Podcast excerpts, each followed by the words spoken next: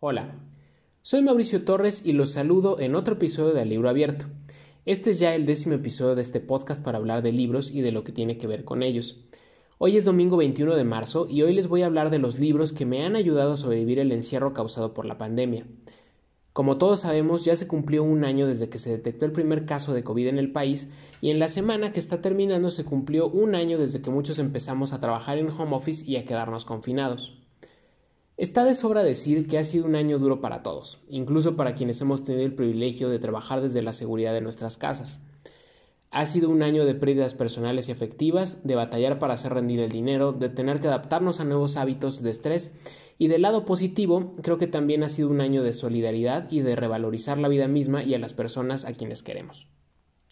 Dentro de todo esto, algo que me ha ayudado a enfrentar este periodo han sido los libros y sé que a muchos les ocurrirá algo similar.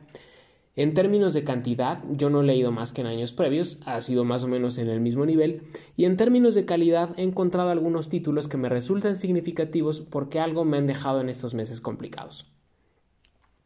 En fin, hoy les hablaré y les recomendaré cinco libros en específico que me topé en esta encerrona.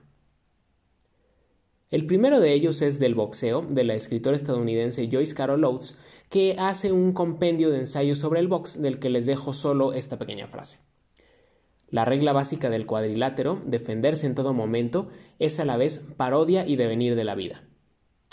El segundo libro que me ayudó a sobrellevar el encierro es Tenebra, del narrador mexicano Daniel Krause. Es una novela política contada a partir de dos historias que se cruzan, la de un abogado cuya familia ha venido a menos y la del asesor de un senador corrupto, quien lo que quiere es ascender en la escala de poder en el país. De verdad, una novela muy muy entretenida. El tercer libro es de otro autor mexicano, pero este del siglo XX. Se trata de Fernando Benítez y de su libro Viaje al Centro de México. Es una obra que se publicó en los 70 en la que Benítez hace una crónica de la región centro del país, fundamentalmente de la capital y del Estado de México, y lo que más me asombró es cómo desde entonces fue capaz de advertir el caos que se generaría aquí si no había un desarrollo urbano ordenado, como en efecto no lo hubo y pues todos podemos dar constancia de ello.